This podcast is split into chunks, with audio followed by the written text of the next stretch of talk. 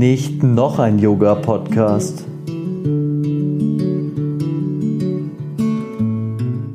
Namaste und herzlich willkommen zu Nicht noch ein Yoga-Podcast featuring Becoming Me. Einmal im Monat treffe ich mich mit Robert Ehrenbrand und wir trinken zusammen Kaffee und quatschen über Yoga und das Leben. Viel Spaß beim Zuhören.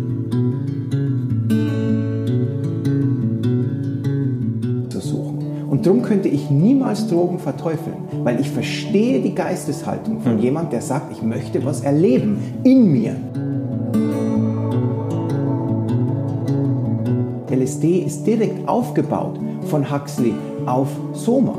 Der hm. hat diese Schriften gekannt, natürlich, hat diese Schriften gelesen und hat gesagt, Moment mal, es muss Türen in unserem Bewusstsein geben, die uns eine neue Realität zugänglich machen.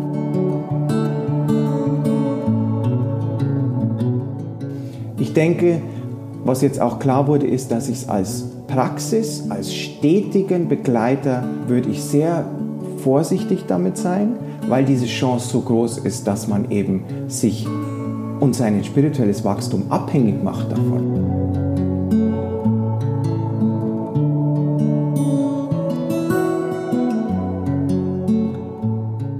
Hier sind wir wieder, der Robert und ich, bei Shiva Shiva Yoga, Robert Ehrenbrand und ich, der Thomas, der Yoga Dude, für unsere neue Folge von Nicht noch ein Yoga Podcast featuring Becoming Me, also known as Robert Ehrenbrand. Es wird immer länger, die alles. Wir schlürfen hier unseren Kaffee und das ist genau das Richtige, denn es geht heute um Suchtmittel im Yoga. Ich habe eine ganz lange Liste, heute kann ich ganz viel reden. Suchtmittel kenne ich mich mega gut aus. du dich auch, aber in der Vermeidung denke ich eher, aber ich weiß es noch nicht. Möchtest du vielleicht noch kurz was zum Hallo sagen, nachdem du endlich Kaffee in dich reingeschüttet hast? Genau, ich habe jetzt äh, Kaffee, das ist eine hochkoffeinisierte Operation hier mit dem Yoga-Dude. Ich freue mich, dass ich wieder da sein darf. Ist immer wunderschön, wenn wir uns treffen, Kaffee schlürfen und so ein bisschen unsere Gedanken austauschen äh, über Yoga. Und ich werde mich definitiv disziplinieren und halt deswegen die, die Begrüßung heute kurz mit einem laut gejauchzten Satnam. Es ist schön, wieder hier zu sein. Ja, finde es auch geil. Suchtmittel hatten wir besprochen. Ich möchte unbedingt darüber reden. Beschäftige mich schon länger mit Suchtmitteln.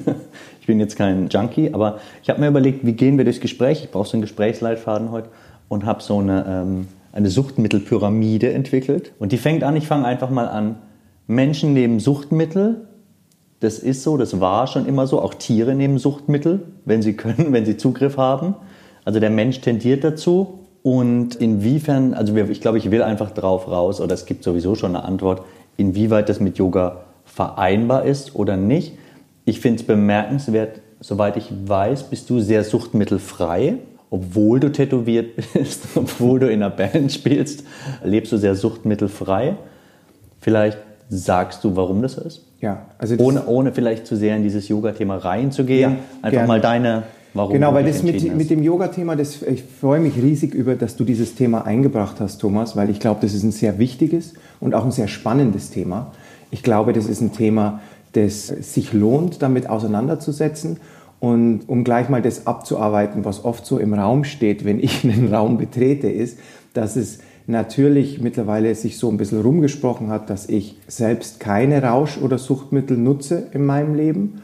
Und, außer äh, Kaffee? Äh, außer Kaffee wiederum. Auch da versuche ich aber eine bewusste Nutzung. Wir kommen gleich dazu, ähm, was ich damit meine. Was mir sehr wichtig ist, ist, dass ich dieses Thema Rausch- und Suchtmittel überhaupt nicht aus einer moralischen Perspektive beurteile. Es gibt zwei Sachen, die passieren.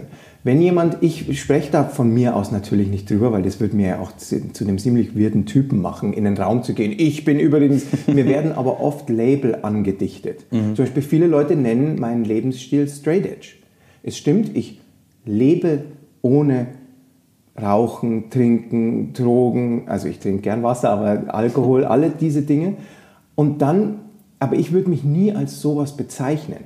Weil meine Reise im Yoga, und da kommen wir nachher noch dazu, ist eher dahingehend, dass ich Grenzen abbauen will und nicht neue Label und Grenzen schaffen will, um mich von anderen abzugrenzen. Ich will mich von gar nichts abgrenzen. Ich will eigentlich mehr Verbindung.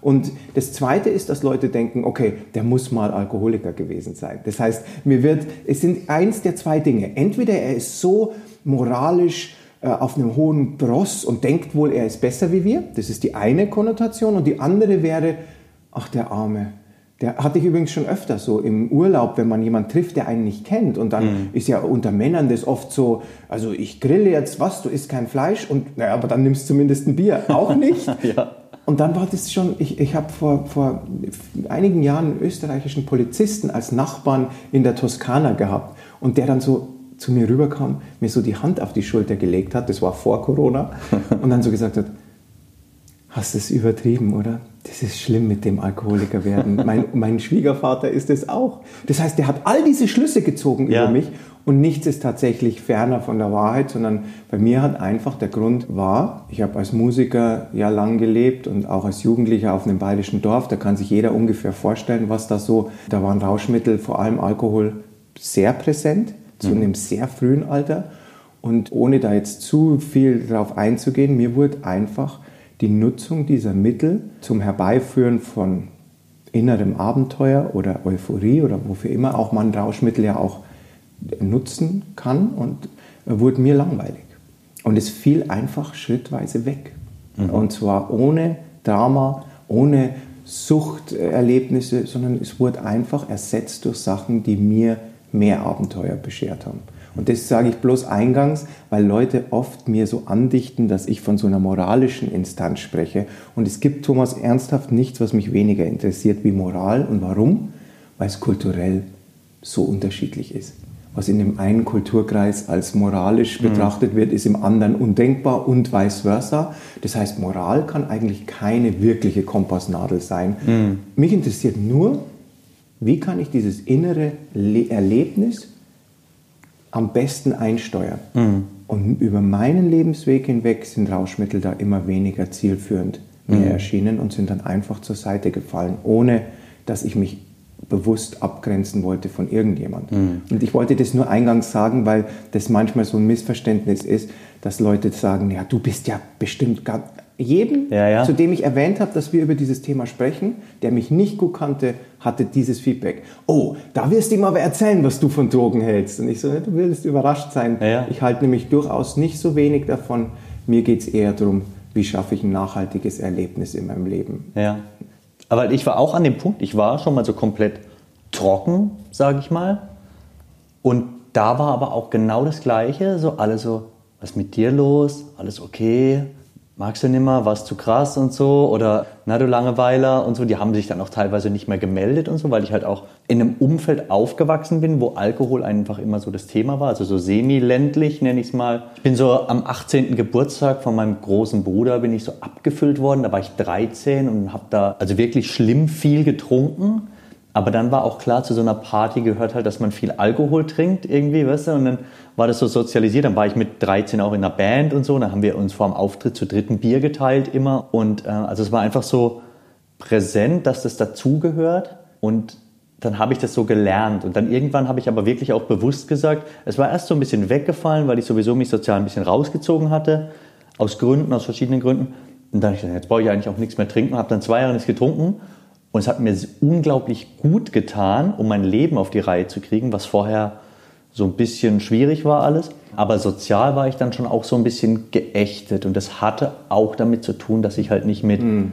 Saufen gegangen bin, so wie man das mit Anfang 20 halt macht. Und wie gesagt, dann war ich irgendwie sozial raus und habe dann auch aus Gründen wieder angefangen zu trinken, nicht um wieder ins soziale Leben zurückzuführen, einfach gesunden Umgang damit gefunden, den ich vorher auch nicht unbedingt hatte. Mm. Aber ähm, das sagen ja alle Suchtkranken von sich, dass sie es total im Griff haben. Und um da kurz einzuhaken, Thomas, mir war nur wichtig, dass das gleich zu Beginn des Gesprächs etabliert wird. Ich hm. bin nicht gegen Rauschmittel. Ich bin gegen gar nichts, was zielführend eingesetzt wird. Und vor allem, um zurückzukommen, was ich vorhin genannt habe, kurz, bewusst eingesetzt wird. Mhm. Ich bin gegen kompulsiv, unterbewusst ablaufende Muster, die uns versklaven mhm. aka Suchtverhalten. Ich bin gegen Dinge, die uns in eine, zumindest psychologisch, aber auch manchmal physisch, in eine Abhängigkeit führen, wo wir denken, bestimmte Erfahrungen, bestimmte innere Erlebnisse, bestimmte Abenteuer sind nicht mehr möglich mhm. ohne. Ja, genau. Das ist meine genau. Abgrenzung. Genau. Das heißt, ich bin gegen gar nichts. Ich bin als Yogi für weniger Grenzen und dazu gehören auch, dass ich durchaus einsehe, dass durch Rauschmittel bestimmter Art, durch Suchtmittel bestimmter Art unglaubliche Einblicke gewährt werden können. Einblicke, von denen ich keine Ahnung habe, weil ich noch nie eine psychedelische Droge ausprobiert habe in meinem mhm. Leben. Aber ich würde mir nie anmaßen, diese Erlebnisse zu schmälern. Mhm. Ich würde mir nur erlauben, ein Fragezeichen über diese Erlebnisse zu stellen, ob sie nachhaltig sind.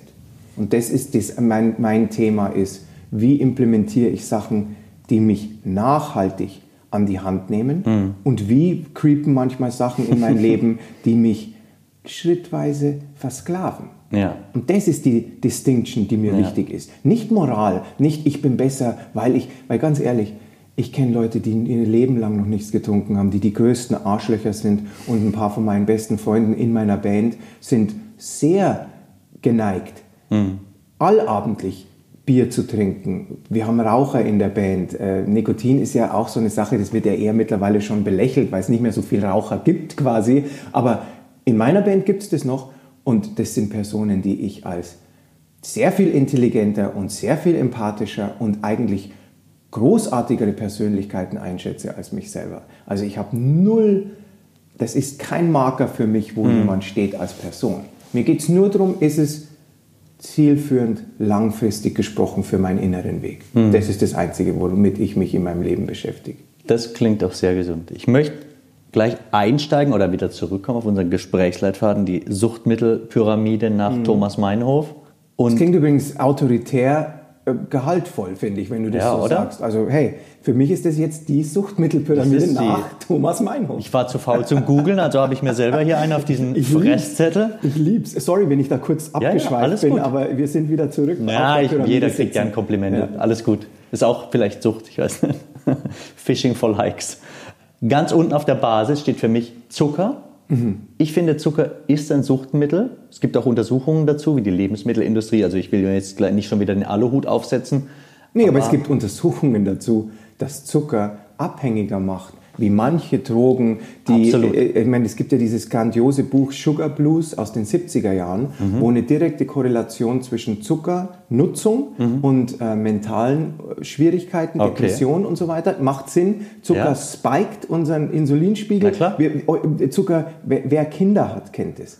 Gib deinem kleinen Kind irgendwie zwei Eis im Sommer, weil du gerade in Partylaune am See bist und plötzlich rennt so ein Duracell-Häschen um dich rum, das du kaum wiedererkennst. Und dann kommt natürlich der Crash. Ja.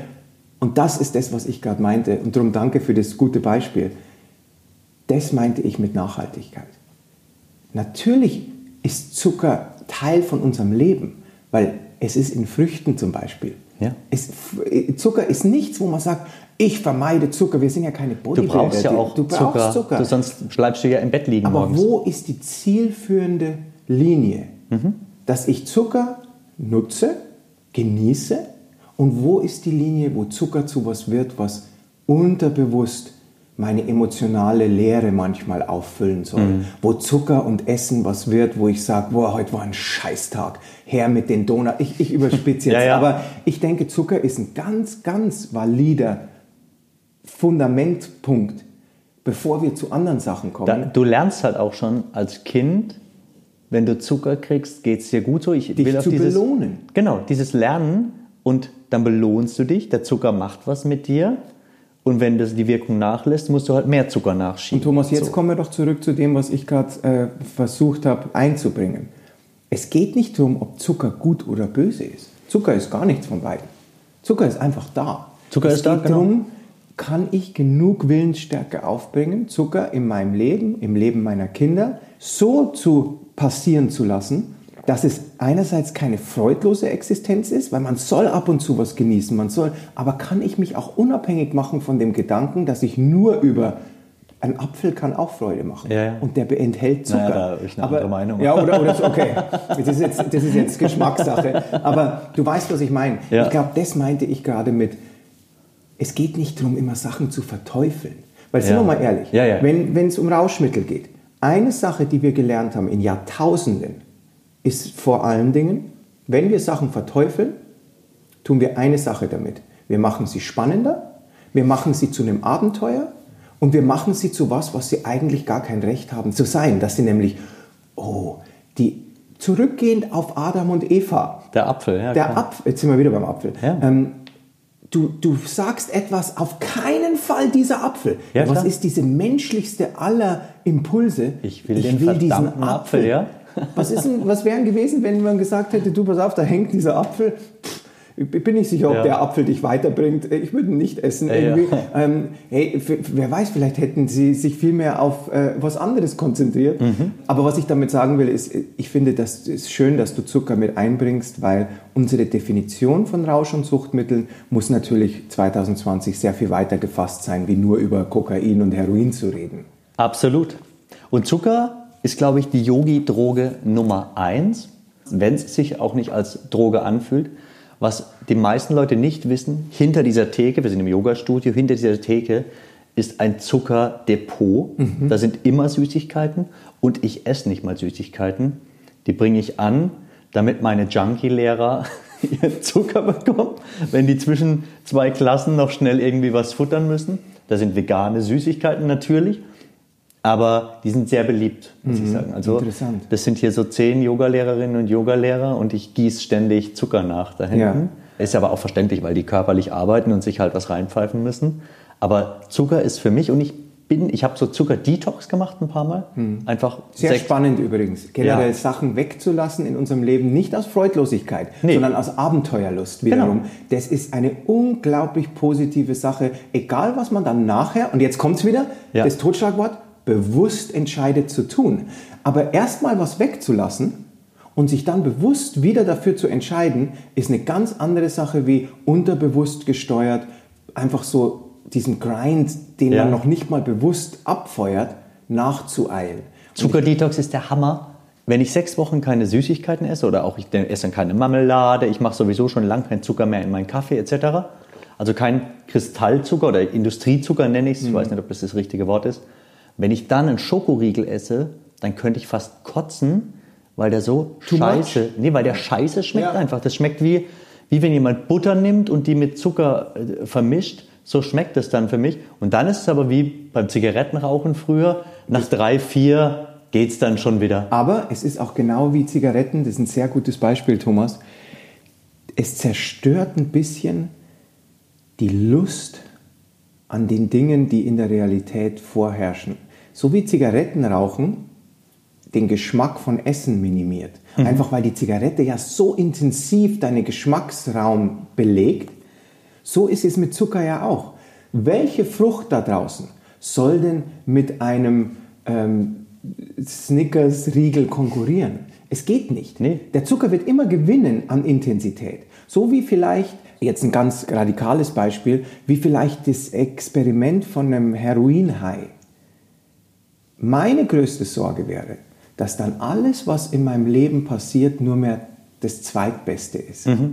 Und ich glaube, wir müssen sehr vorsichtig sein, welche Impulse wir zulassen. Und dazu gehört ein bisschen Willensstärke, um uns nicht, und da komme ich wieder zu dem, das meinte ich mit nachhaltig, dass wir nicht Substanzen erlauben, uns so zu überfordern, geschmacklich, und so zu überfordern, experience-mäßig, damit alles andere plötzlich so bland wird. So wie Essen nach einer Zigarette nicht ganz so voll, nicht ganz so gut schmeckt, wie es vielleicht ohne die Zigarette schmecken würde. So wie vielleicht ein Obststück nicht ganz so aufregend schmeckt im direkten Vergleich zu Baklava oder was Ja. weiß ich, was dich so einfach Einfach zuckermäßig überfordert, so, ja, ja. Und ich glaube, das ist ein ganz wichtiger Punkt. Wiederum, nicht moralisch, Hm. sondern ernsthaft, wie kann ich die Qualität in unserem Alltag langfristig hochhalten? Darum geht es im Yoga. Ja, Und definitiv. Ich, ich, mich würde jetzt sehr interessieren, was der zweite Punkt nach Zucker ist. Nach Zucker auf der Meinhofschen Drogenpyramide.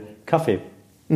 Ich se- finde, Kaffee ist ein Suchtmittel. Ich merke auch, absolut, Koffein dass ist ein ich- absolutes Suchtmittel. Oder meine Frau ist sehr kaffeediszipliniert. Ich rede jetzt mal so Mario Barth-mäßig über meine Frau. Also meine Frau, die trinkt. Dass ich Mario Barth nicht kenne, ist Hm. mir als Nicht-Fernsehhaber und Yogi-Dasein seit viel zu langer Zeit verziehen. Es ist ein Comedian. er oder? nennt sich Comedian. Okay, alright. als ich noch einen Fernseher hatte Ja. damals. Oh, wir sind solche Bildungsbürger. Geil, weil auf Netflix kommt nur Qualität auch. Da Ich habe es zu viel zu tun mit Man in the High Castle zu schauen. Ich habe keine Zeit für Oh ja, das kannst du mir mal erklären, Ja. glaube ich. Da komme ich nicht ganz mit. Nächste Sucht, Medienkonsum. Medienkonsum. Da kommen wir noch drauf. Aber ähm, Also meine Frau ist sehr kaffeediszipliniert. Mhm. Die trinkt einen Kaffee am Tag, aber die sagt auch oft, manchmal hat sie auch Lust auf einen zweiten Kaffee. Mhm. Und so ist halt auch Suchtmittel, weil man sagt ja, ein Suchtkrank oder jemand, der Suchtmittel nimmt, nicht suchtkrank, der will immer dieses Erlebnis vom ersten Mal replizieren. So, das Genau. und heißt, wie repliziert man das Erlebnis vom ersten Mal? Durch man die Überdosierung, genau. die Dosis. Und dann wird das Ganze nicht mehr ideal steuerbar. Ja. Weil nichts kann durch Dosiserhöhung langfristig, kurzfristig funktioniert es vielleicht sogar, Mhm. aber frag irgendjemand, der schon mal mit Kokain zu tun hatte. Die Erhöhung der Dosis ist das Allerorganischste des Suchtverhaltens. Weil du natürlich zurück willst zu diesem initialen euphorischen und das wird sich nicht replizieren lassen mit der gleichen Dosis. Das heißt, du legst ein Schippchen obendrauf, einen Schlüssel, einen Keybump obendrauf ja, und dann führt es absolut in, eine, in Territorium von Versklavung. genau. Und es endet ja nicht. Also es endet dann mit einer Überdosierung irgendwo, auch beim Kaffee. Auch beim Kaffee, wenn du dann Acid Reflux hast, wenn Ja. du, wenn du, ähm, Entschuldigung, wenn ich manchmal bloß die englischen Worte weiß, aber das sind, ich bin natürlich auch Podcast und, und äh, amerikanisch kulturgeschädigt, ähm, aber wenn du, ich hatte zum Beispiel, ich musste auch wieder zurückrudern bei meiner, bei meinem inneren Vertrag mit mir, dass ich gesagt habe, hey, Koffein ist eine Droge, Mhm. aber ich mag gerne in der Früh einen Kaffee trinken. Das Ja. ist ein, mein Teil von meinem, nach meiner Morgenpraxis trinke ich gern Kaffee, mir schmeckt dieses Getränk. Und ich habe dann versucht, Kaffee auch so durch den Tag hin. Weißt, Mhm. ich bin ja auch nicht eine Entität, die frei ist von diesen Kompulsionen. Nee, nee, nee. Sondern ich habe dann auch, hey, der war so gut heute Morgen, jetzt trinke ich ihn mal am Nachmittag. Und dann habe ich gemerkt, dass mein Magen mir automatisch Signale gibt, das war zu viel. Und darum, ich bin voll bei deiner Frau. Für mich ist so, und das ist wiederum nur ganz individuell natürlich. Ich hatte einen Tourmanager mal, der hat 18 Tassen Kaffee am Tag getrunken. Und wahrscheinlich noch zwei Schachteln Zigaretten dazu. Und, und äh, minus Zigaretten, aber plus Diet Coke noch Ah, dazu. geil. Heißt also, ich rede nur aus meinen persönlichen Erfahrungen. Wiederum, ich sage zu niemandem, er soll Kaffee trinken. Ich sage zu niemandem, er soll nicht Kaffee trinken. Ich würde dafür stehen, immer zu überprüfen, und da möchte ich gern zurückkommen auf deinen Input, mal eine Pause zu machen. Ich verpflichte mich immer wieder zu Pausen, zu allem dieser Substanzen, Zucker, Kaffee, das sind jetzt die einzigen zwei, die auf der Pyramide wahrscheinlich für mich zutreffen würden, aber trotzdem, Drogen, beides Ja. auf gewisse Weise. Und ich verpflichte mich zu Pausen. Ich mache zum Beispiel sehr, sehr gerne, wer mir auf Instagram folgt und so, ich mache immer wieder mal so Clean-Monate, ähm, wo ich tatsächlich Zucker komplett rauslasse, außer Fruchtzucker. Und mir geht es wie dir, Thomas. Ich finde, da erarbeitet man sich durch Disziplin eine neue Freiheit im Umgang mit dem Thema. Und zwar nicht, dass man immer sofort dann entschließt, das mache ich nie wieder. Ja, ja, genau. Ich bin überhaupt, ich stehe nicht auf dieses nie wieder. Würde ich jetzt denken, dass ich jemals wieder Alkohol trinke in meinem Leben? Nein. Würde ich mich jetzt hier hinstellen und dir das versichern? Warum sollte ich? Woher soll ich das wissen? Und warum auch? Also, Warum? Was hast du davon, wenn ja, du so, weißt du, so- wann das wichtig ist? Wenn man sich über ein Label definiert. Wenn ich Genau, wenn- mir ein Label gebe, Robert als der Ehrenmann Straight Edge, ja. Straight Edge, irgendwas. Ja. Wenn ich anfange, mich über Schubladen zu definieren, muss ich fast dir zumindest suggerieren hier, dass das für mich ausgeschlossen ist. Aber das ist nicht der Weg. Der Weg ist zu sagen, ich werde in meinem Leben hoffentlich dieser Suche nach qualitativer Hochwertigkeit in meinem Alltag treu bleiben. Das ist alles, was ich versprechen kann.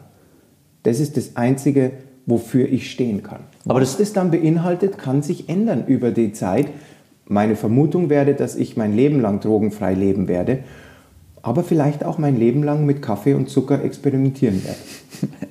Experimentieren mit Kaffee und Zucker klingt auch sehr gefährlich. Obwohl, also ja, es gibt ja auch Probleme. Und witzig ist, als ich so mit diesem Yoga-Zeug angefangen hatte, also mit meiner Yoga-Praxis, da war ich natürlich dumm und dann wusste ich auch nicht so, darf ich jetzt noch Kaffee trinken? Ist es noch erlaubt?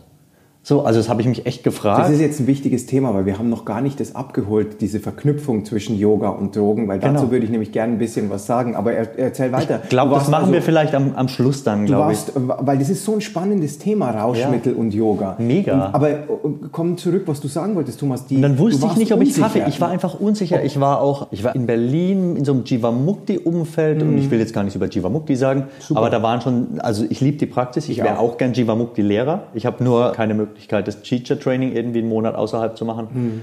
Aber vielleicht werde ich noch Jivamukti-Lehrer. Aber da war schon, da waren dann schon sehr viele sehr konsequent lebende Menschen in irgendeiner Hinsicht konsequent lebend dabei. Und da war ich so ein bisschen verunsichert. Darf ich jetzt Kaffee trinken? Ist es okay, wenn ich vor der Yoga-Praxis, ich bin immer die Early Bird-Klassen, wenn ich da einen Kaffee getrunken habe schon, kommt es komisch irgendwie und habe mich dann irgendwie gedacht, sag mal, was redest du hier überhaupt? Wenn du einen Kaffee trinken willst, trink einen Kaffee. Dass ich nicht sturzbetrunken in eine Yoga-Klasse gehe, ist auch klar. Aber, sorry, es ist nur Kaffee. Und Punkt. weißt du was, Thomas, du, das ist das Schöne, warum ich mich so gern mit dir unterhalte, weil du hast eine, du hast eine sehr reflektierte und wie ich finde auch sehr im besten Sinne demütige Art, über so Themen zu sprechen. Und ich meine demütig wirklich im positivsten Sinn dieses Wortes, dass du, du sprichst einfach über deine Erfahrungen und bist auch jemand, der sich nicht zu schade ist, mal Unsicherheiten, weil das ist nämlich genau der Punkt. Jeder von uns kommt in Berührung mit einer Subkultur. Ich bin nur Vegetarier geworden, weil ich Mönchen, Bhakti-Mönchen nachgeeifert habe mit 15. Nur. Ich hatte überhaupt keine ethischen Be- Bedenken, Tiere zu essen. Ich habe Fleisch geliebt. Aber ich wollte das, was diese Mönche haben. Diese Lebensenergie, diese lebensbejahende Energie. Und dann habe ich einfach repliziert, was die gemacht haben. Was ich damit sagen will, ist, das ist ein ganz, ganz organischer und normaler Punkt zu sagen, okay, diese Yogis machen das so, ich möchte gern eigentlich das haben, was die haben, diese, dieses Leuchten, dieses äh, wie auch immer. Und dann experimentiert man mit diesen Lifestyle-Choices. Und dann muss man irgendwann zurückfinden zu seinen eigenen Entscheidungen. Was davon kann ich gehen lassen, was davon dient mir wirklich. Und ich glaube, ganz wichtig hast du gerade einen Punkt gesagt, den ich gern kurz aufgreifen würde, ist, sturzbetrunken in eine Yoga-Klasse zu kommen. Ich würde das jetzt weiter ausdehnen. Betrunken, angeschakert zu meditieren, das ist sicherlich, würde sich jeder darauf einigen, nicht der Weg. Und da hat zum Beispiel angefangen, vor vielen, vielen, vielen Jahren, Alkohol und meine Praxis, sich in die Quere zu kommen. Das ist genau der Punkt. Und da hat es angefangen, dass ich gemerkt habe, ich muss mich jetzt zumindest teilweise entscheiden. Und dann ist einfach das weggefallen, was mir weniger Abenteuer in meinem Leben gebracht hat. Aber der Punkt, der ist sehr wichtig, weil es gibt nämlich schon Sachen, die sich ausschließen. Ja, auf jeden Und Fall. ja, von mir aus gibt es jetzt die Fall. eine Person, die sagt, nein, ich trinke immer Bier, bevor ich auf die... hey, okay. Aber wenn wir ganz generell sprechen, gibt es Dinge, die sich nicht ideal komplementieren. Ja. Und Alkohol und ich denke bis zum gewissen Grad auch Nikotin, gerade mit den Heavy-Atemübungen, die ich praktiziere, ist keine ideale Kombo. Nee. Und dann habe ich einfach das gehen lassen, was mir weniger dient. Punkt. Ohne Moral. Und du hast die perfekte Übergabe schon zur nächsten Stufe der Suchtmittelpyramide geliefert. Du bist Vegetarier geworden, weil du ein Bhakti-Mönch oder wie ein Bhakti-Mönch leben wolltest. Und ich habe eigentlich habe ich mit dem Zigarettenrauchen angefangen, so als früher Teenager, weil alle coolen Leute geraucht haben. Hey, alle, ich die meine ganz cool ehrlich, ein James Dean-Bild kann ein, ein Leben lang. Ich Ja. finde immer noch, dass der Typ so wahnsinnig cool aussieht mit Mega. Zigarette. Also Oder da sind wir mal ehrlich. Ähm, Keith Richard von den Stones, wir haben schon über die Stones heute gequatscht, und Angus Young und so und alle 90er Jahre Bands, da durfte man ja noch überall rauchen. Das heißt, die haben auch permanent durchgeraucht auf der Bühne und Slash mit der Kippe im Mund, die so aus den Haaren raus. Ich fand es einfach mega cool zu rauchen und ich glaube, im Nachhinein habe ich oft auch geraucht, nur um des Rauchens willen. Also nicht, weil ich gedacht habe, ah, jetzt könnte ich mal eine rauchen oder jetzt ist eine schöne Pause, ich setze mir mal eine Rauch eine so. Und ich habe zehn Jahre lang ungefähr habe ich Zigaretten geraucht, bis zu zwei Schachteln am Tag. Und ich habe dann eigentlich nur um des Rauchen willens, nicht weil ich süchtig war, sondern weil ich rauchen wollte. Und, und so ein bisschen halt auch, keine Ahnung, es war, hat sich so verselbstständigt. Und ich habe viel zu viel geraucht und habe das zum Glück schon sehr lange hinter mir und hatte so zwei, drei Anlauf, ich habe einen Anlauf gehabt mit dem Aufhören. Dann habe ich gedacht, ich rauche jetzt nur noch Zigarillos, großartig. weil da hatte ich mir das Bein gebrochen. In der langen Historie von Knochenbrüchen hatte ich mal wieder einen Gips. Und dann haben die gesagt, naja, nicht rauchen und so, wegen Thrombose. Und dann habe ich gesagt, ah, ich rauche nur Zigarillos, da raucht man ja nicht so viel. Und habe dann am Schluss 20 Zigarillos am Tag Uff. weggequalmt, so nach einer Woche auch ungefähr. Das, wo wir gerade beim Essen nicht mehr schmecken waren. Ja, also der Thomas hat gar nichts mehr geschmeckt. Ich habe überhaupt nichts mehr gemerkt, ja. auch so. Nur, dass man sehr viel am Klo war. die, gute, die guten Zigarillos schön auf Lunge. Ja, weißt, ich mein? ja. Oh, und Mann. also so, ich hab, war echt ich war echt, ich habe der Tabakindustrie alles gegeben, was ich hatte. Mhm. Und, und jetzt darf ich bin auch so ein bisschen verurteilender Ex-Raucher. Wer rauchen will, soll rauchen. Wenn meine Kinder rauchen, drehe ich komplett ab. Naja, und wenn es in der Nähe ist von einem, muss ich schon auch sagen, weil ich jetzt immer so ein bisschen sehr tolerant gesprochen habe und mich auch für eine tolerante Person halte, meine Toleranz hat auch Grenzen. Und was Passivrauchen betrifft, bin ich sehr, ich bin der Typ, der hinter einem Raucher geht und die Straßenseite wechselt. 100 Prozent. Also sind wir mal definitiv. ehrlich, bloß dass ich hier nicht irgendwie heiliger als der Papst. Ich hasse Passivrauchen und ich hasse Rauchen und ich würde mir natürlich wünschen, dass Leute ein bisschen mehr Rücksicht nehmen. Aber ganz kurz bevor ich es vergesse, du hast ein super Beispiel gebracht mit Slash, mit Keith Richards. Das ist genau warum diese Verbietkultur nicht funktioniert. Mhm.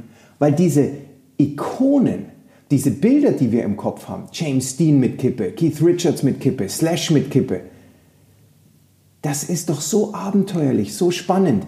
Und dann gehst du zu einem Kind oder zu einem Jugendlichen und sagst, du hör mal zu, das ist wirklich nicht gut für dich. Ja, genau. Wen interessiert denn mit 16, was gut für dich ist? Du willst nur eine Sache von deinem Leben. Abenteuer. Ja, du willst amüsieren. das, was cool ist, was aufregend ist, dich amüsieren. Und darum glaube ich, dass das Verbot von Drogen, das Verbot von Rauschmitteln, auch wenn es gut gemeint ist, auch von vielen Eltern gut mhm. gemeint ist, nicht funktioniert. Ich glaube, der Weg ist eher, ein Bewusstsein zu schaffen, dass was vielleicht auf einem Bild sehr cool aussieht, im Alltag oft weniger cool ist, mhm. in Krankheit, die vielleicht darauf folgt, weniger cool ist und dass es Dinge gibt, die vielleicht genauso cool sind, nur visuell vielleicht nicht so cool abzubilden sind. Ja. Zum Beispiel intensive Atemübungen, die einen auch zu einer Art Rausch führen können, die aber nachhaltig sind. Und das meinte ich mit dieser Verbietkultur, dieses, das sollst du aber nicht, dieser erhobene Zeigefinger, der hat zumindest bei, bei mir hat der nie funktioniert. Mhm. Weil das hat mich nur dazu gebracht, es noch interessanter zu finden. Na klar, ist Und ja logisch.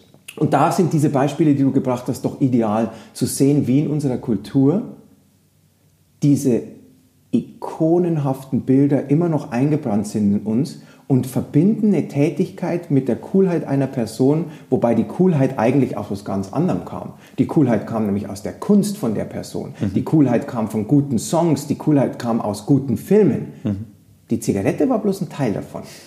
Aber es hat natürlich eine Industrie sehr, sehr willig verknüpft ja, ja, mit diesem Input. Fall. Und da sind wir mal ehrlich, ich meine, Marketing ist a strong force. Das kann ich dir sagen, da lebe ich gut davon. Ja. Und ähm, insofern ähm, glaube ich, dass das wichtig ist, zu erkennen, dass es Verteufeln von Abenteuerlust nicht der Weg ist. Mhm das Verteufeln von sein Leben leben zu wollen. Sich, ich meine, amüsieren, okay, Spaß ist so ein Wort, das ist in meinem Leben so sehr ambivalent, weil ich danach nie per se gesucht habe. Aber mein ganzes Leben ist gesteuert von nach aufregenden Momenten zu suchen. Und darum könnte ich niemals Drogen verteufeln, weil ich verstehe die Geisteshaltung von mhm. jemand, der sagt, ich möchte was erleben in mir. Mhm. Und am Ende des Tages sind alle genannten Drogen, und wir waren ja noch gar nicht bei psychedelischen Drogen, nee. wir waren ja noch gar nicht bei Heroin und, und Kokain und all diesen anderen Sachen. Aber am Ende des Tages ist der Beginn oft einerseits, weil man Gruppenzwang, cool sein will, dazugehören will, mhm. Initiationsritus.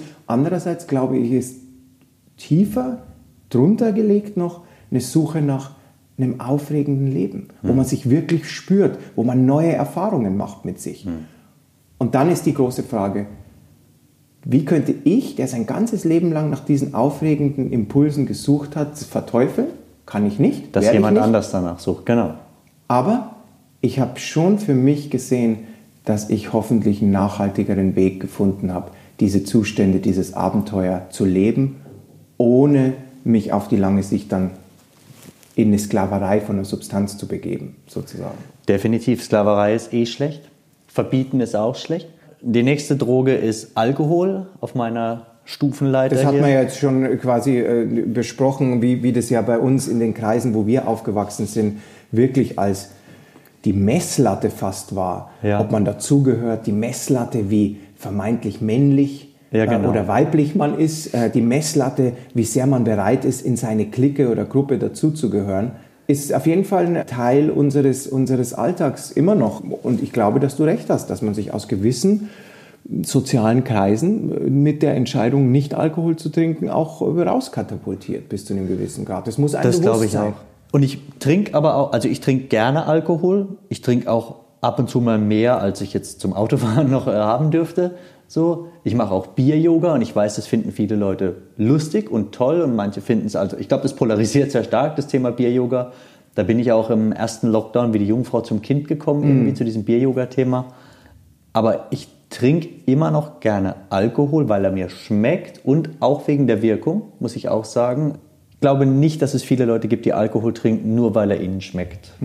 So, ich hatte mal eine Zeit lang in so einem Weinumfeld äh, auch beruflich zu tun, wo es um so teure Weine, teures Essen, Das Sterne, ist ja schon eine Wissenschaft. So, ich habe keine Ja. Ahnung davon, aber ich, Da- äh, ich habe denke, auch da- wenig Ahnung. Das, ist, äh, das ist, wird schon zelebriert wie eine, wie eine hohe Wissenschaft sozusagen. Aber, ja. oder Champagner. So eine Flasche Champagner kostet dann 40, 50 Euro. ja, und Leute, die dann unterscheiden können, wo die Trauben herkommen Ja. und wo der gelagert wurde und so weiter. Aber auch da ist es am Ende des Tages Geht schon auch ums gibt Saufen es ein bisschen. einen ne? von 50, sage ich jetzt einfach, der das trinkt, weil er diesen Genuss, diesen Hm. Geschmack so lebt.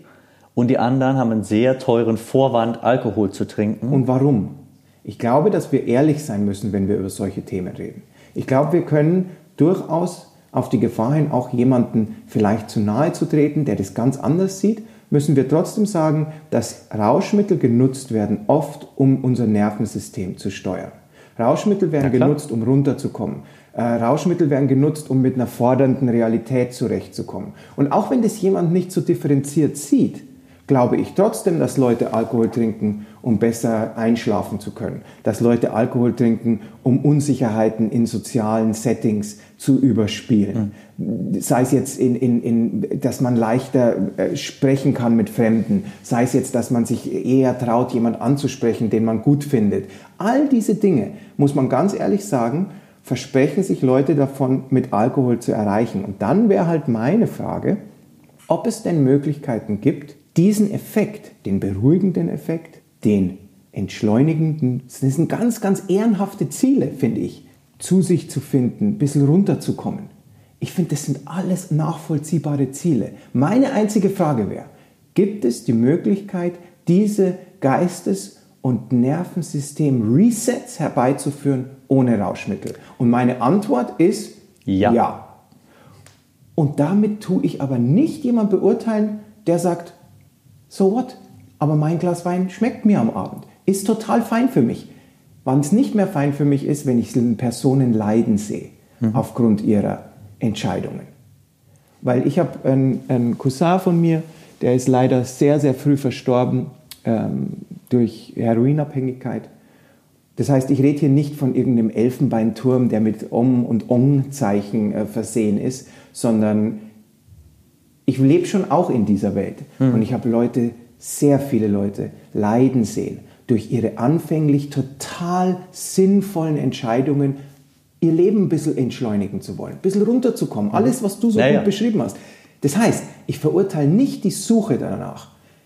Ich verurteile gar nichts. Aber ich stelle in Frage, ob es nachhaltig der Weg ist. Weil ich habe immer die Angst, dass dieses mit der Dosis, was du vorhin erwähnt hast, das lauert um die Ecke. Ja. Dass man auch da die Dosis erhöht. Absolut. Und ich glaube, wir müssen das Gespräch jetzt aber auch dahin bringen, dass wir sagen, du hast gerade von Bier-Yoga gesprochen und dass das ganz polarisiert. Und ich denke auch, das ist ein Begriff, der, der erstmal die Augenbrauen einen, zumindest mir, hochziehen lässt. Viel wichtiger ist doch mal, sich damit auseinanderzusetzen, was haben denn Yoga und Rauschmittel eigentlich miteinander zu tun? Und die Antwort ist, genau wie du eingangs gesagt hast, Thomas, dass Rauschmittel schon immer Teil unseres Daseins waren, schon immer Teil der Natur waren. Immer schon haben Leute versucht, ihre Bewusstseinszustände zu manipulieren. Und selbstverständlich gilt es auch fürs Yoga. Ähm, wir können auf keinen Fall einen Podcast zum Thema Yoga und Rauschmittel machen, ohne kurz einen Blick darauf zu werfen, wo im Yoga eigentlich der historische Andockungspunkt ist. Und den gibt es sogar in Form von der Gottheit, die aber auch ein Gebräu war. Im Yoga gibt es ja die Veden, die ältesten Schriften im Yoga sind die Rig Veda. Mhm. Ähm, die führen sogar vor hinduistische Zeit, bevor Hindu, ist ja nur ein Name für Leute, die jenseits des, des Flusses dort gelebt haben, ist also keine Bezeichnung, die sich diese Religion selbst gegeben hat. Es wurde von anderen Menschen, wurden sie so, weil sie jenseits dieses Flusses gelebt haben. Und schon vor dieser Zeit, vor dieser Bezeichnung gab es Soma, dieser berühmte genau. Begriff, genau. wo jetzt wieder viel in diesem Aufkommen von psychedelischen Drogen, von denen mhm. ich übrigens, ich möchte nicht sagen Fan bin, weil ich keine Erfahrungswerte habe und auch keine haben werde, mhm. wahrscheinlich, aber ich liebe die Idee, dass Leute nach Abenteuer suchen, ich bin manchmal nicht ganz sicher wiederum, ob es der nachhaltigste Weg ist, aber ich finde es ein sehr spannendes Umfeld. Mhm. Ich höre äh, ab und zu mal diesen Joe Rogan Podcast, mhm. der viel über DMT spricht, Ayahuasca spricht, Psilocybin spricht, diese Pilze. Mhm.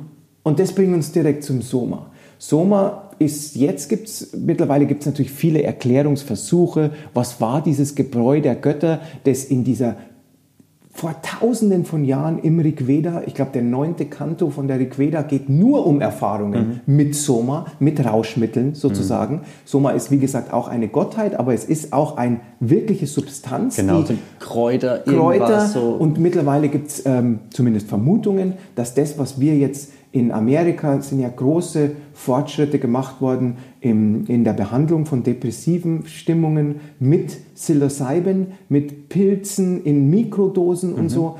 Und es gibt mittlerweile Vermutungen, dass Soma in diese Richtung was sein könnte. Okay. Also Pilze, Mushroom, Eske mhm. oder Kräuter, die nur auf bestimmten Hängen im Himalaya. Es wird ja gemunkelt, dass Shiva selbst ähm, ein Nutzer war von der erste Rauschmittelnutzer, der Shiva als Adi-Yogi, als Erfinder des Yogas, der es vom Berg runtergetragen hat mhm. zu den Menschen und so weiter. Lange Rede, kurzer Sinn. Drogen waren auch im Yoga immer ein Teil von Absolut. dieser Suche nach einem Experience. Ja. Und das muss man mal gesagt haben, weil manche Yogis das auch noch nicht wissen. Genau. Das heißt, die Entscheidung, sie nicht zu nutzen, ist eine Sache, aber das Anerkennen, dass sie ein Teil sind auf dieser Suche nach Erfahrung, mhm. nach Abenteuer, nach Erleben, das ist gegeben. Historisch sind Absolut. Drogen ein Teil von Yoga. Das soll aber nicht heißen, dass ich denke, dass jede Persönlichkeitsstruktur und jede spirituelle Seele sie A braucht und B auch handeln kann. Genau. Über beides würde ich ein großes Fragezeichen tun. Was Shiva kann, muss noch lange nicht denken, dass Robert Ehrenbrand das kann. Das sollten wir nicht zu hoch greifen. Ja. Aber diese initiale Suche nach Entschleunigung, das wären jetzt andere Art von Drogen. Ja. Alkohol, Weed, das ist, äh, ich glaube, psychedelische Drogen haben wieder einen ganz anderen Impuls. Da möchtest du ja außerhalb der Türen deines Bewusstseins ein bisschen gucken, was da geht. Genau. Das erinnert mich an die grandiosen Bücher, die ich mit 16 gelesen habe, Carlos Castaneda und seine Erlebnisse mit Peyote. Ah, ja. Und äh, wie er dann irgendwie äh, um die Schwitzhütte rennt äh, und, und, und eine Parallelwelt erblickt. Und ich glaube, dass das der große Punkt ist. Ich glaube, als Impulsgeber funktionieren diese Art psychedelische Drogen und sind sogar sehr spannend, was Leute berichten von dieser Einheit mhm. nach DMT, von dieser Einheit von Ayahuasca, dass sie plötzlich ihre Ängste und alles, was sie mhm. sind, sehen als Konstrukte, die Illusionen sind und sich auflösen können. Mhm. Und dann ist aber wiederum die Frage, wie nachhaltig ist es? Damit deine spirituelle Praxis zu strukturieren. Wiederum komme ich jetzt als Spaßbremse. Ich glaube, das ist nicht der Weg. Deine spirituelle Praxis sollte unabhängig sein hm. von diesen Dingen.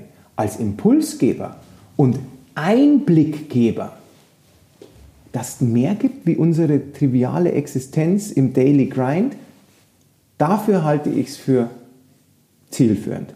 Als spirituelle Praxis an der Kröte zu schlecken, vielleicht nicht ideal. Die Kröte wieder. Ich liebe nee. diese Kröte-Analogie. Es tut mir leid. Thomas wusste schon die ganze Gespräch, dass es kommt. Es, ich es bin besessen von dieser, diesem Potenzial, an der Kröte zu schlecken. Und äh, wenn ich es mir zutrauen würde, würde ich es tun. Ich werde es nicht. Ich kenne auch solche Art Kröten nicht in meinem privaten Umfeld, leider. Aber ich bin besessen von der Idee, dass Leute an Kröten schlecken. Ist das wirklich ein Ding, was gemacht wird? Ich hoffe schon, oder? Es ist, so ein, es ist so ein Indio-Ding. Also erstmal, weil wir jetzt schon so an der Spitze meiner kleinen Drogenpyramide sind, bei den richtigen Drogen, nee, nenne ich sie mal. Ich habe keine Erfahrung mit harten Drogen. Das mhm. ist zum einen also bewusstseinsverändernde Drogen, Acid, keine Ahnung. Mhm. Zum anderen Kokain, Speed etc., also so Amphetamingedöns oder so Partypillen und sowas. Ich habe keine Ahnung, ich habe null Ahnung und ich hatte Glück einfach. Ich habe in meinem Umfeld so viele Leute gehabt, die daran zugrunde gegangen sind, bis zum Suizid hin dass ich mir das gespart habe einfach, dass ich gesagt habe, okay. Dass es eine Grenze gibt, die ja, du nicht überschreiten genau, so. wolltest in deiner Abenteuerreise sozusagen. Genau, ja. richtig. So, dass, da ist so ein hohes Potenzial, den Verstand, der sowieso so ein fragiles Ding ist, so zu zerhacken irgendwo. Das brauche ich nicht so. Ich habe eh nicht immer mit meinem Verstand das beste Verhältnis gehabt. Dann habe ich mir das gespart und allergisch bin ich so auf Kokain. Da wird jetzt gleich halb München den Podcast abschalten. Ja gut, es ist ja die klassische Arschlochdroge, hat doch Dave genau. Grohl mal gesagt. Genau. Er hat genau. gesagt, er spielt in der Band mit jedem, der ähm, was auch immer machen kann, was er will. Aber mit Kokain-Usern spielt er nicht in der Band. Dave Grohl, der Schlagzeuger ja. von Nirvana, Sänger der Foo Fighters. Und ich fand das ganz prägnant, weil ehrlich gesagt, das durchaus eine Droge ist, mit der ich in meiner, in meiner fernen Vergangenheit experimentiert habe. Und ich kann das nur spiegeln. Ich hatte da weder Erfahrungen, die mich besonders abenteuerlustig gemacht haben. Ich hatte nur die Erfahrung, dass mich noch selbst absorbierter gemacht hat, wie wir ja eh schon als Menschen damit mhm. zu kämpfen haben. Und kann es somit als eigentlich Droge klassifizieren, die nichts von dem bietet, von dem, was die Kröte verspricht. Nee, genau. Da würde ich wirklich einfach sagen, das sollte uns, äh, also diese Entscheidung, finde ich, ist eine sinnvolle in deinem Fall. Ja. Weil und die verspricht nichts, als mehr den Kopf im eigenen Arsch stecken zu haben und nichts gegen die Leute da draußen, die, die das recreational nutzen. Aber ich würde da sehr vorsichtig sein. Das scheint mir yogisch gesprochen keinen vielversprechenden Content zu liefern. Also Arschlochdroge ist auch so meine Erfahrung einfach in meinem Umfeld. So die Leute wurden dann anders. Und für mich war es auch immer so ein bisschen die Droge, wo sich die Jungs vom Land am Wochenende irgendwie groß und geil fühlen. Ich bin auch ein Junge vom Land und so, ich habe mich aber selten groß und geil gefühlt. Aber das war so die, diese Nutzung, dieser Use Case. Ich hocke hier auf dem Kaff, aber jetzt gucke ich mal was weg irgendwie und dann fühle ich mich ganz schön Manhattan auf einmal mm. so. Mm, also da. Ja, es ist ja kein Zufall, auch, auch, wo diese Drogen oftmals genutzt werden. Also wenn ich jetzt an so, wenn wir überspitzte Beispiele bringen dürfen, denk doch an den schmierigen Wall Street-Typen. Ja, da ja. passt diese Droge dazu. Absolut. Aber um kurz zurückzukommen, Thomas, auf diese psychedelischen Drogen. Diese Drogen, die, glaube ich, im, im, im und das heißt nicht, dass jeder, der diese Drogen nutzt, ein spiritueller Suchender sein muss. Mhm. Ich denke bloß, wir haben ja dieses Gespräch auch im Kontext von spirituellen Inhalten. Mhm. Und dafür sind natürlich gerade LSD ist direkt aufgebaut von Huxley auf Soma. Mhm. Der hat diese Schriften gekannt, natürlich, hat diese Schriften gelesen und hat gesagt, Moment mal, es muss Türen in unserem Bewusstsein geben, die uns eine neue Realität zugänglich machen, in uns. Und ich glaube wiederum, dass wir gut daran tun, das nicht zu verteufeln, sondern einfach zu fragen, können diese Erlebnisse mehr sein als Impulsgeber? Können die für sich genommen eine spirituelle Praxis darstellen? Und dann brauchen wir jetzt aber nicht mehr groß raten oder grübeln, weil dafür haben wir ja die 60er Jahre als genau. Parabel. Der Summer of Love, San Francisco, Hate Ashbury, wo durchaus Drogen als spirituelle Suche, als Anti-Establishment-Nutzung, als Versuchen, eine Utopie von einer liebevolleren, kriegsfreien, community-orientierteren, spirituellen Welt zu sein. Mhm. Und dann schau, was passiert ist. Es gibt diese wunderschöne Parabel, weil wir gerade die Rolling Stones gesagt haben, da springe ich jetzt mal kurz rüber zur Nebenband, die Beatles es gibt diese wunderschöne Geschichte, dass George Harrison unbedingt, der auch ein extremer Sucher nach neuen spirituellen Türen war, nach San Francisco geflogen ist. Ende der 60er Jahre. Und ausgestiegen ist aus dem Flugzeug, um zu sagen, hey, vielleicht ist hier jetzt gerade diese neue Realität, nach der wir hier in England und überall auf der Welt suchen. Er wollte es erleben, on the ground, und er war unglaublich enttäuscht, wie degeneriert wie empty, wie nur Sucht und eigentlich wieder auf Primärinstinktbasis agierend die Leute dann doch waren. Das war das Ende der, der Hippie-Zeit in Anführungszeichen. Und das heißt nicht, dass irgendwann mal dieser Beginn der Suche sehr ehrenhaft war. Das heißt nur zu meinem Punkt der Frage, ob es nachhaltig ist, mhm. war es in dem Fall nicht. Garantiert. Aber was es schon uns gebracht hat, ist, dass Leute durch ihre Experimente mit bestimmten psychedelischen Substanzen zumindest nicht mehr zurückrudern konnten und sagen konnten, nee, alles ist so, wie unsere Eltern uns das erklärt haben in den 50er Jahren. Wir haben zwei Aufgaben, Kinder zu kriegen und zu unserem Job pünktlich zu erscheinen und den Rest einfach versuchen, uns von Kommunisten fernzuhalten, so ungefähr. Am Ende des Tages hat es so insofern funktioniert, dass Leute da dann keine Rückschritte mehr machen konnten, mhm. weil sie schon einen Blick riskieren durften, dass es vielleicht mehr gibt. Und drum, um unser ganzes Gespräch zurückzubringen zum Anfang, mein Interesse und meine ganze, mein Suchen ist nach nachhaltigen Mitteln im Yoga, nach Erlebnissen, die definitiv weit darüber hinausgehen, wie weit ich in irgendeine Yoga-Pose komme, und die definitiv anknüpfen an dieses rebellische Suchen nach einer Realität, die vielleicht erfüllender ist, die vielleicht spannender ist, die vielleicht mehr verspricht, wie dieses oft grindende Alltagsszenario, mhm. in dem wir uns alle manchmal wiederfinden. Und ich glaube, dass Yoga dieses Versprechen halten kann.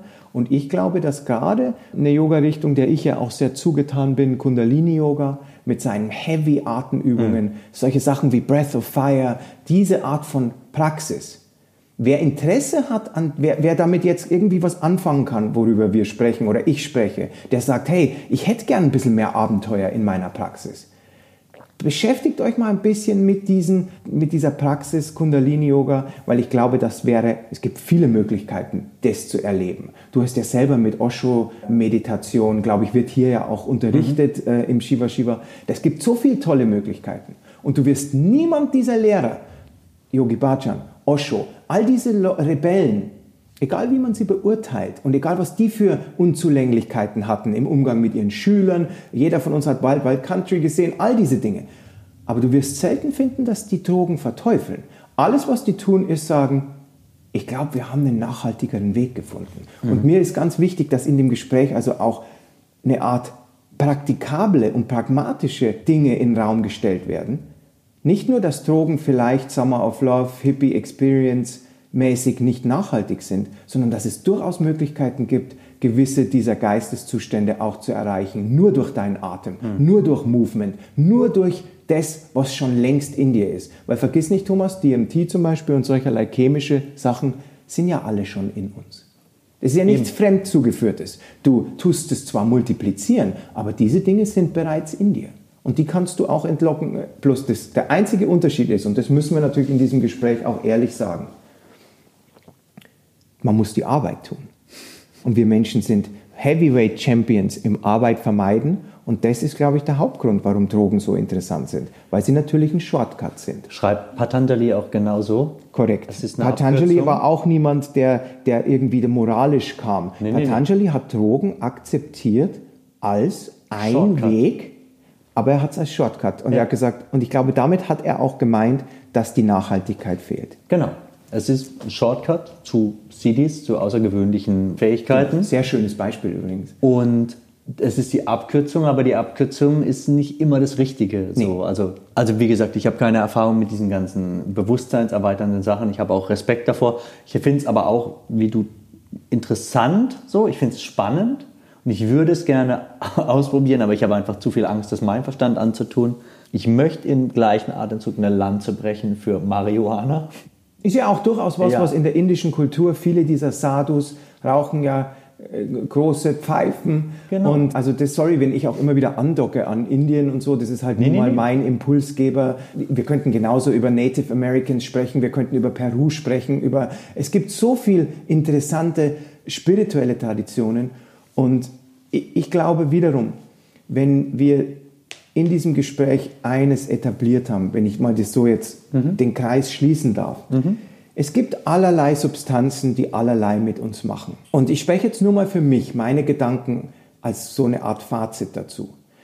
Ich finde die Suche nach mehr wie nur unserem Alltag, nach mehr wie nur, was unser Geist uns so, wenn wir durch den Tag schreiten, vorgibt, nicht nur ehrenhaft, sondern die Quintessenz von dem, warum wir uns eigentlich irgendeinem spirituellen Pfad zuwenden. Yoga heißt Union, heißt Verbindung. Verbindung mit was? Erstmal Verbindung mit mir selbst und dann Verbindung mit einer schaffenden Energie, mit allem, was da draußen ist. Das heißt also, ich sehe Rauschmittel insofern als Teil vom Yoga an oder akzeptiere und respektiere es insofern, wenn jemand sagt, das gibt mir Impulse, dass es diese Türen aufstößt, mir einen kurzen Blick gewährt. Ich denke, was jetzt auch klar wurde, ist, dass ich es als Praxis, als stetigen Begleiter, würde ich sehr vorsichtig damit sein, weil diese Chance so groß ist, dass man eben sich und sein spirituelles Wachstum abhängig macht davon. Mhm. Das heißt, man limitiert sich auf gewisse Weise selbst, weil man diese Erlebnisse, die man vielleicht auch so sich erarbeiten könnte, durch diesen vermeintlichen Shortcut, wie Patanjali sagt, sich sozusagen cheap, Drogen sind nicht cheap, aber äh, das wäre der billige Weg, diese Sachen sich zu erarbeiten. Doping. Ich würde, genau, ich würde denken, dass wir als charakterstarke und bewusst lebende Yogis immer, immer, immer unsere innere Welt energetisch gesprochen ordnen und upgraden, indem wir das sowohl mit unserer Software, unserem Geist, als mit unserer Hardware, unserem Körper tun, und zwar durch eine tägliche Praxis. Und wer Lust hat, mal ein bisschen einzusteigen in Geisteszustände, in Möglichkeiten, ein bisschen mehr Abenteuer in seiner Praxis zu erschaffen. Der kann das körperlich tun, indem wir uns zum Beispiel mal ein bisschen Asana ablösen Verhalten, tanzen, springen, mhm. wild sein auf dieser Matte. Und der kann das tun, indem er tiefer einsteigt in Artentechnologien. Mhm. Wer da Andockungspunkte braucht, der kann mal in eine meiner Stunden kommen, der kann einfach mal nach Kundalini-Yoga googeln. Es gibt so viele tolle Möglichkeiten, der kann zu Thomas in die Osho-Meditation kommen. So viele tolle Möglichkeiten, sich reinzuschieben und durch die Intensität und Länge der Übungen kannst du natürlich tatsächlich, also sowohl meine Frau als auch ich haben durchaus schon mit Kundalini-Yoga Erfahrungen gemacht, die, glaube ich, es mit Drogenerfahrungen aufnehmen können. Unterschied war, sie waren hart erarbeitet im Schweiße unseres Angesichts. Also wer wirklich zackig braucht, der fährt wahrscheinlich dann mit Drogen besser, weil das ist schon, da muss man schon ein bisschen Zeit investieren. Aber es geht. Also ich habe es, um es auch nochmal abzuschließen, und ich glaube, wir müssen auch langsam abschließen. Ich habe es einmal sehr interessant kombiniert. Ich habe ein Buch gelesen, das heißt Ganja Yoga. Es ist eh jetzt in den USA, ist halt Marihuana legal, dann ist es sehr präsent. Und dann gibt es natürlich auch viele Leute, die irgendwie rauchen, trinken, äh, keine Ahnung, essen und dann praktizieren. Und ich habe es ausprobiert. Ich habe eine Tüte geraucht und bin dann in eine Yoga-Klasse gegangen. Mhm. Und es war eine sehr, sehr interessante körperliche Erfahrung. Ich habe geistig war ich erst unsicher, habe ich gedacht, hm, jetzt gucken mich alle an, mhm. so, weil ich irgendwie nach Gras rieche und so. Aber es war in Amsterdam, da haben wahrscheinlich eh alle nach Gras gerochen, es war egal. Und ich war jetzt auch nicht total hinüber, es war einfach so ein bisschen hm, Grundwirkung. Und dann war die körperliche Erfahrung, aber die ich jetzt, die bei mir jetzt, ich bin nicht so ein Kifferkit gewesen mhm. irgendwie, ich habe da relativ spät erst meinen Zugang gefunden. Die körperliche Erfahrung war außergewöhnlich. Ich würde jetzt nicht sagen außergewöhnlich gut oder schlecht, sie war einfach außergewöhnlich, also fast schon, fast schon bewusstseinserweitert, mhm. körperlich gesehen. Ja, man und spürt sich schon intensiver wahrscheinlich ja, und spürt in Bereiche, die man sonst vielleicht nicht spürt. Genau. Körperteile einzeln und, und all diese Dinge ja, ja. vielleicht. Also es ist jetzt nicht so diese typische, was man sich vorstellt, wenn jemand an der Kröte schlägt, äh, mhm. Erfahrung. Aber es war eine sehr interessante Erfahrung, die ich irgendwann auch wieder wiederholen möchte und ich war geistig trotzdem, also es waren 90 Minuten Vinyasa so, ich hatte schon mhm. gut gearbeitet dann und war am Schluss dann, da war auch die Wirkung so ein bisschen verflogen, war dann auch geistig in dem Shavasana, das ich als sehr angenehm empfand, ist jetzt aber auch nichts für jeden Tag, ist aber ein Experiment, das man relativ ungefährdet starten kann, glaube ich. Alkohol und Yoga kombiniere ich in Ernsthaftigkeit nie mehr. Das mhm. will ich nie mehr haben. Und alle anderen Drogen, also wir haben darüber gesprochen, was wir von, von Halluzinogenen halten, was wir von, so, keine Ahnung, Kokain halten. Im Endeffekt muss es jeder selbst wissen. Ich mag den Gedanken, dass es nicht unbedingt zielführend sein kann und dass ich dann für mich entscheiden muss, mache ich das weiter? Kombiniere ich das mit meiner Praxis? Bringt mich das weiter als Mensch? Bewusstsein. Bringt mich, Ja. brauche ich abends ein Bier, um schlafen zu können? Brauche ich irgendwann zwei Bier oder fünf? Oder einen Kaffee, um in der Früh. Oder- ähm, ich habe viele Genau. Schülerinnen und Schüler, die mir berichten, ja, ohne Kaffee geht gar nichts. Ja. Und dann denken die, bloß weil ich Kaffee trinke, dass es die gleiche Sache ist. Ist es nicht. Weil ich stelle in meinem Leben immer sicher, dass ich nichts brauche. Ich brauche meine Familie. Ich brauche einen Austausch wie unseren. Es gibt Dinge, die ich brauche, natürlich. Aber Kaffee gehört nicht dazu. Kaffee entscheide ich, weil es mir schmeckt. Das meinte ich gerade vorhin. Ja. Es gibt Pranayama-Techniken. Es gibt Möglichkeiten, uns zu stärken und die gleiche Wirkung zu haben wie ein Espresso in der Früh. Und ich bin nur da, um darauf hinzuweisen, dass es diese Wahlmöglichkeit gibt. Ich möchte, dass Leute zu dieser inneren Freiheit und Unabhängigkeit zurückfinden. Dafür unterrichte ich Yoga. Dafür unterrichte ich das Becoming Me-System. Dafür habe ich ein Buch, das rauskommt. Es geht nur um Selbstlimitierung schrittweise abzubauen. Mir geht es nur darum, hab möglichst viel Freiheit, aber wie gelangt man zu Freiheit? Leider ist der Weg zu Freiheit Willensstärke und nicht Shortcuts. Und das ist, warum mir so wichtig war, über dieses Thema zu sprechen. Nicht um zu verteufeln, nicht um den Zeigefinger zu heben, nicht um moralisch zu kommen, sondern nur, wenn jemand, der das jetzt netterweise bis zum Schluss gehört hat, mit einer Sache rausgeht aus diesem Podcast oder eine Sache im Hinterkopf behält, dann wisse immer, dass es eine Wahlmöglichkeit gibt, dass deine Unabhängigkeit sich durch deine Willensstärke erarbeiten und erweitern lässt. Und Selbstlimitierung ist nicht der Weg. Und Versklavung durch Substanzen ist nicht der Weg. Absolut. Aber nutz, was auch immer du denkst, dass du nutzen musst, aber bleib bewusst dabei und dann geh deinen Weg, was auch immer dein Weg ist. Und wer wären ich zu sagen, dass dein Weg weniger valide ist wie meiner oder Thomas Weg? Ich glaube, wir haben schon genug Division und wir haben genug Grenzen. Ich glaube, es geht eher darum, dass wir uns bewusst machen, dass es Wahlmöglichkeiten gibt, die wir uns aber erarbeiten müssen. So sieht's aus, Robert. Da mein Kaffee leer ist, müssen wir den Podcast jetzt abbrechen. Ich brauche dringend Nachschub. Cheers. Ein hervorragendes Gespräch, das hat sehr viel Spaß gemacht. Wenn du deine Erfahrungen mit Drogen, in welcher Art auch immer, sag mal, Suchtmittel mit uns teilen möchtest, schreib uns eine Nachricht, schreib einen Kommentar irgendwo. Oder eine Kröte kennst, Oder wenn du eine Kröte... die ich anfreunden kann. ich denke, ich kenne jemanden, Let's der dir die Kröte besorgen kann. Ihr müsst euch auch nicht outen, einfach in die Comments in Instagram einfach einen Frosch posten. Dann weiß ich Bescheid. Ich will Frosch-Emoji. nicht dann lecken, ich will nur anfreunden. Und genau in vier Wochen gibt es die nächste Folge. Thema steht noch nicht. Kannst du uns auch gerne was vorschlagen, wenn dir unser Gespräch auch ohne Suchtmittel erträglich ist? Dann hör wieder zu. Dankeschön. Namaste und Satnam. Servus.